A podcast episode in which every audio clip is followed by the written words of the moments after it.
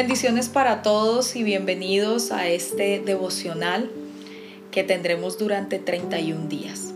Es un placer para mí poder estar con ustedes y esto es algo que he tenido en mi corazón por, por bastante tiempo. Realmente desde que supimos que íbamos a ser abuelos eh, por primera vez, entendimos la responsabilidad espiritual que tenemos sobre nuestra siguiente generación.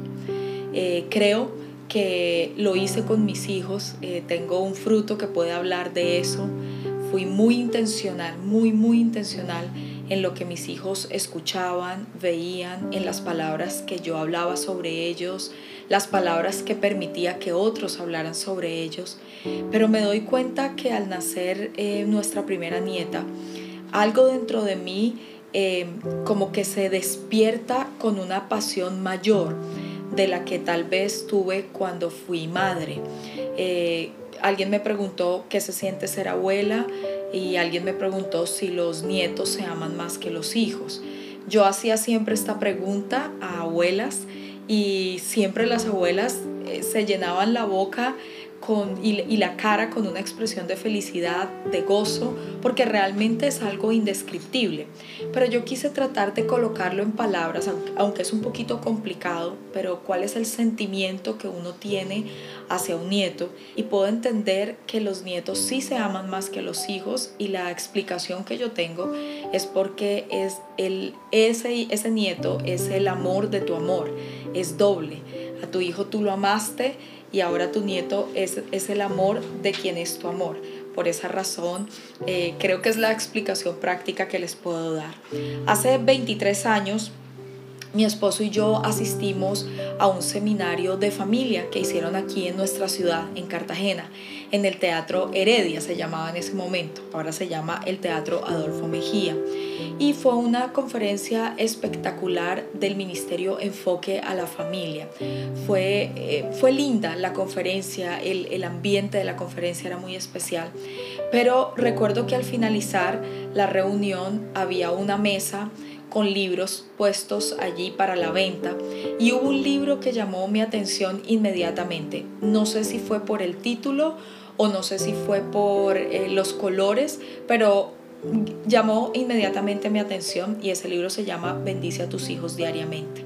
Y desde ese momento ese libro me acompañó y me ha acompañado por todos estos años. En ese momento mis hijos, mi hijo mayor Miguel Esteban tenía tres años mi hijo menor Samuel José tenía un año y desde, desde ese entonces empecé a utilizar este pequeño libro como un manual. Ya veníamos eh, confesando la palabra eh, sobre ellos aún desde antes de nacer, porque entendimos con mi esposo que Dios trae hijos con propósito, que los hijos nunca serán un accidente, siempre son una bendición de Dios y que nosotros somos los responsables de lanzarlos lejos. Nuestras palabras, nuestra confesión, nuestra creencia hará que nuestros hijos sean lanzados muy lejos en la vida.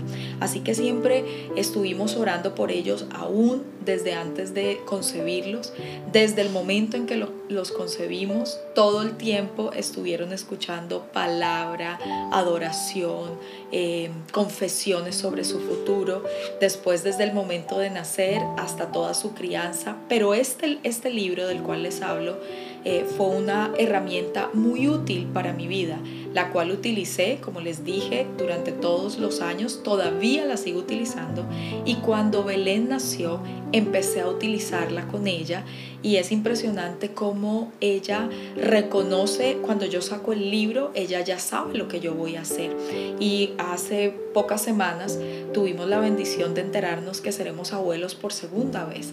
Y desde ya empecé a hacer estas declaraciones de fe sobre el bebé Arrasola Gutiérrez de Piñeres que viene en camino.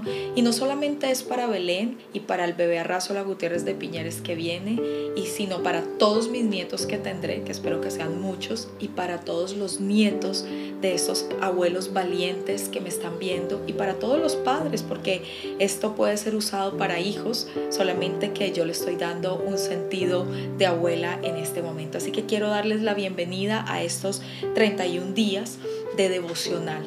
Creo que la bendición de Dios hacia los hijos en el pueblo judío tiene que ver eh, por las confesiones que los papás hicieron.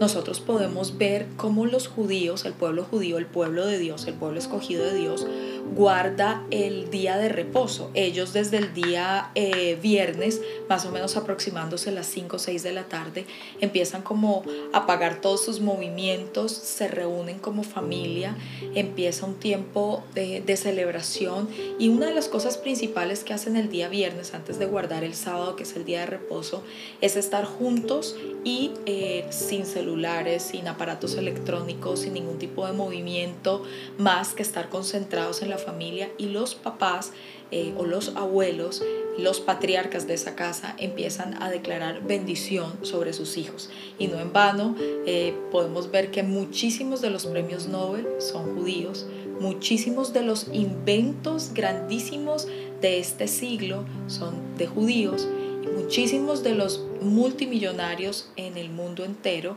son judíos y esto tiene que ver, es el resultado directo de la bendición de los padres hacia los hijos, así que eh, no es en vano lo que vamos a hacer. El propósito de este devocional es estimular a los abuelos y a los papás para bendecir a sus hijos, para bendecir a sus nietos en el poderoso nombre de Jehová de los ejércitos en el nombre que es sobre todo nombre, en el nombre de Jesús. Yo quiero animar a cada papá y a cada abuelo. En especial quiero animar mucho a los abuelos. Nosotros no somos unos, unos decoradores en las piñatas o en los cumpleaños. Nosotros tenemos una función espiritual en la vida de nuestros nietos. Nosotros tenemos mucho que imprimir a ellos tenemos muchas huellas que dejarles a ellos, así que aprovecha bien el tiempo. Podemos esperar que Dios haga cosas grandes y que Dios haga cosas maravillosas cuando nosotros reclamamos las promesas de su palabra para nuestros seres queridos. La palabra eh, de Dios tiene mucho poder. La palabra de Dios en la boca de Dios tiene el mismo poder que la palabra de Dios en nuestra boca. Cuando Dios habló, cosas sucedieron. De hecho, todo lo que vemos fue hecho por el poder de su palabra. Así que tú como abuelo tienes un poder en tu boca. Mientras bendices a tus hijos, a tus nietos en el nombre del Señor, vas a ver cómo Dios llena sus vidas de cosas buenas y trae completa salvación hasta mil generaciones.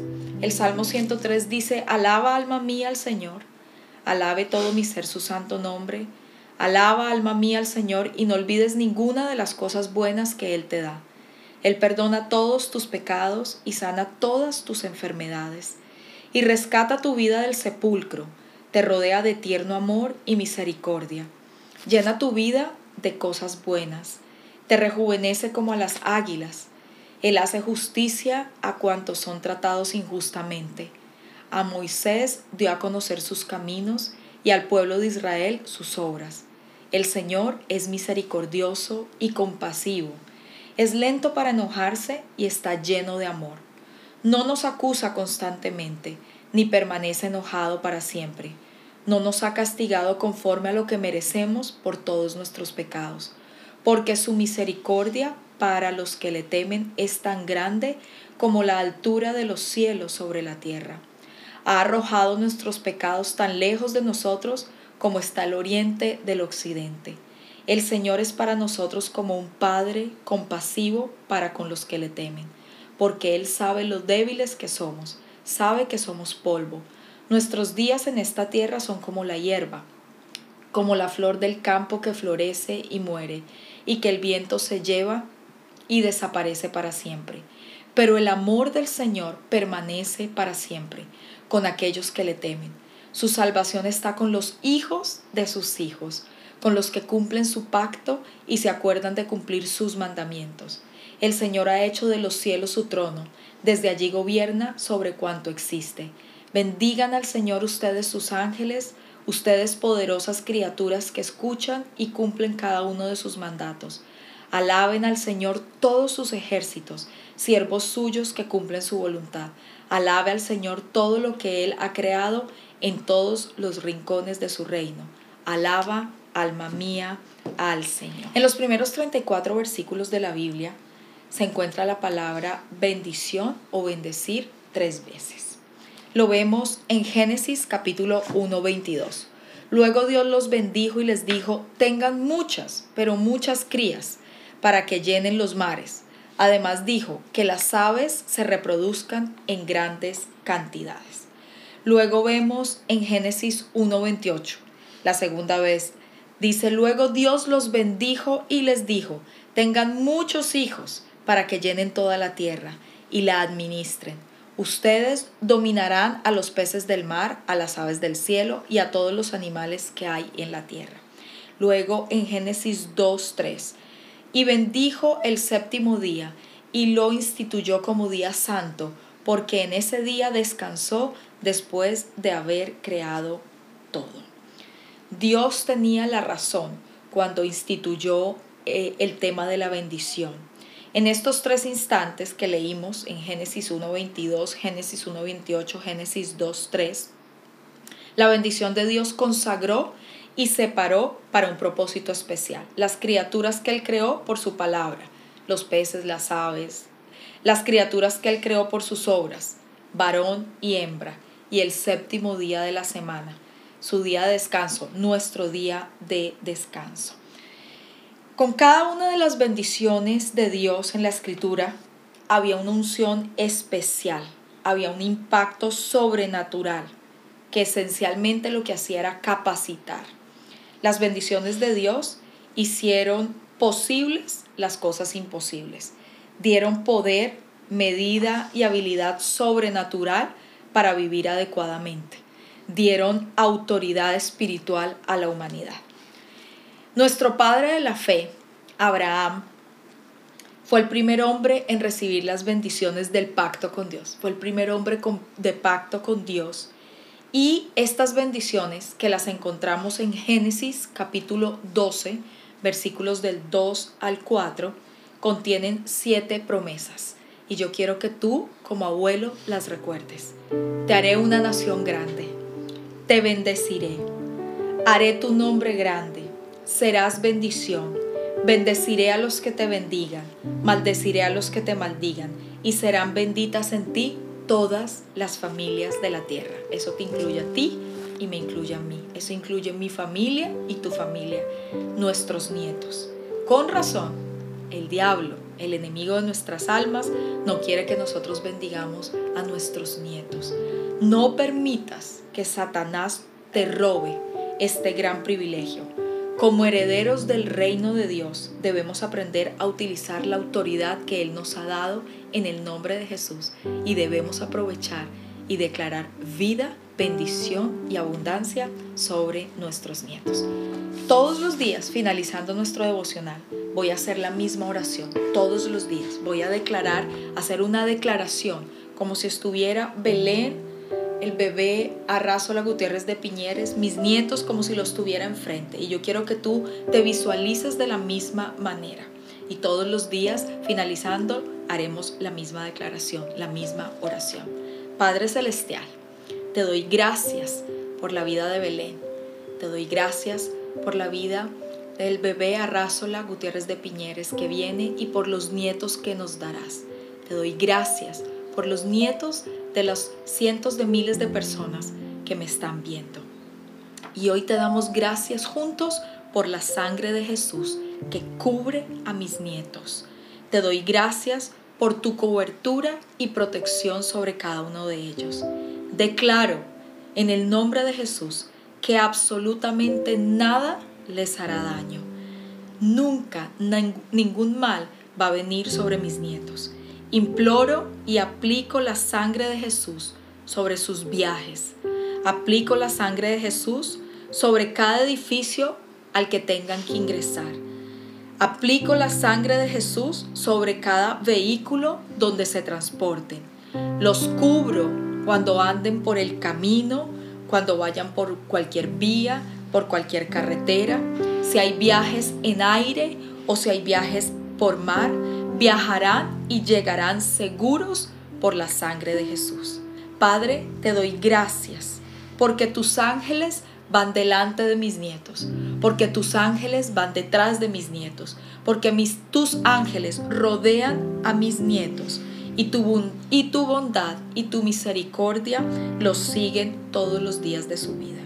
Te doy gracias, te doy toda gloria, te doy todo honor y toda alabanza en el nombre de Jesús. Amén. Muchísimas gracias por haberte conectado a este devocional y nuestra cita es mañana.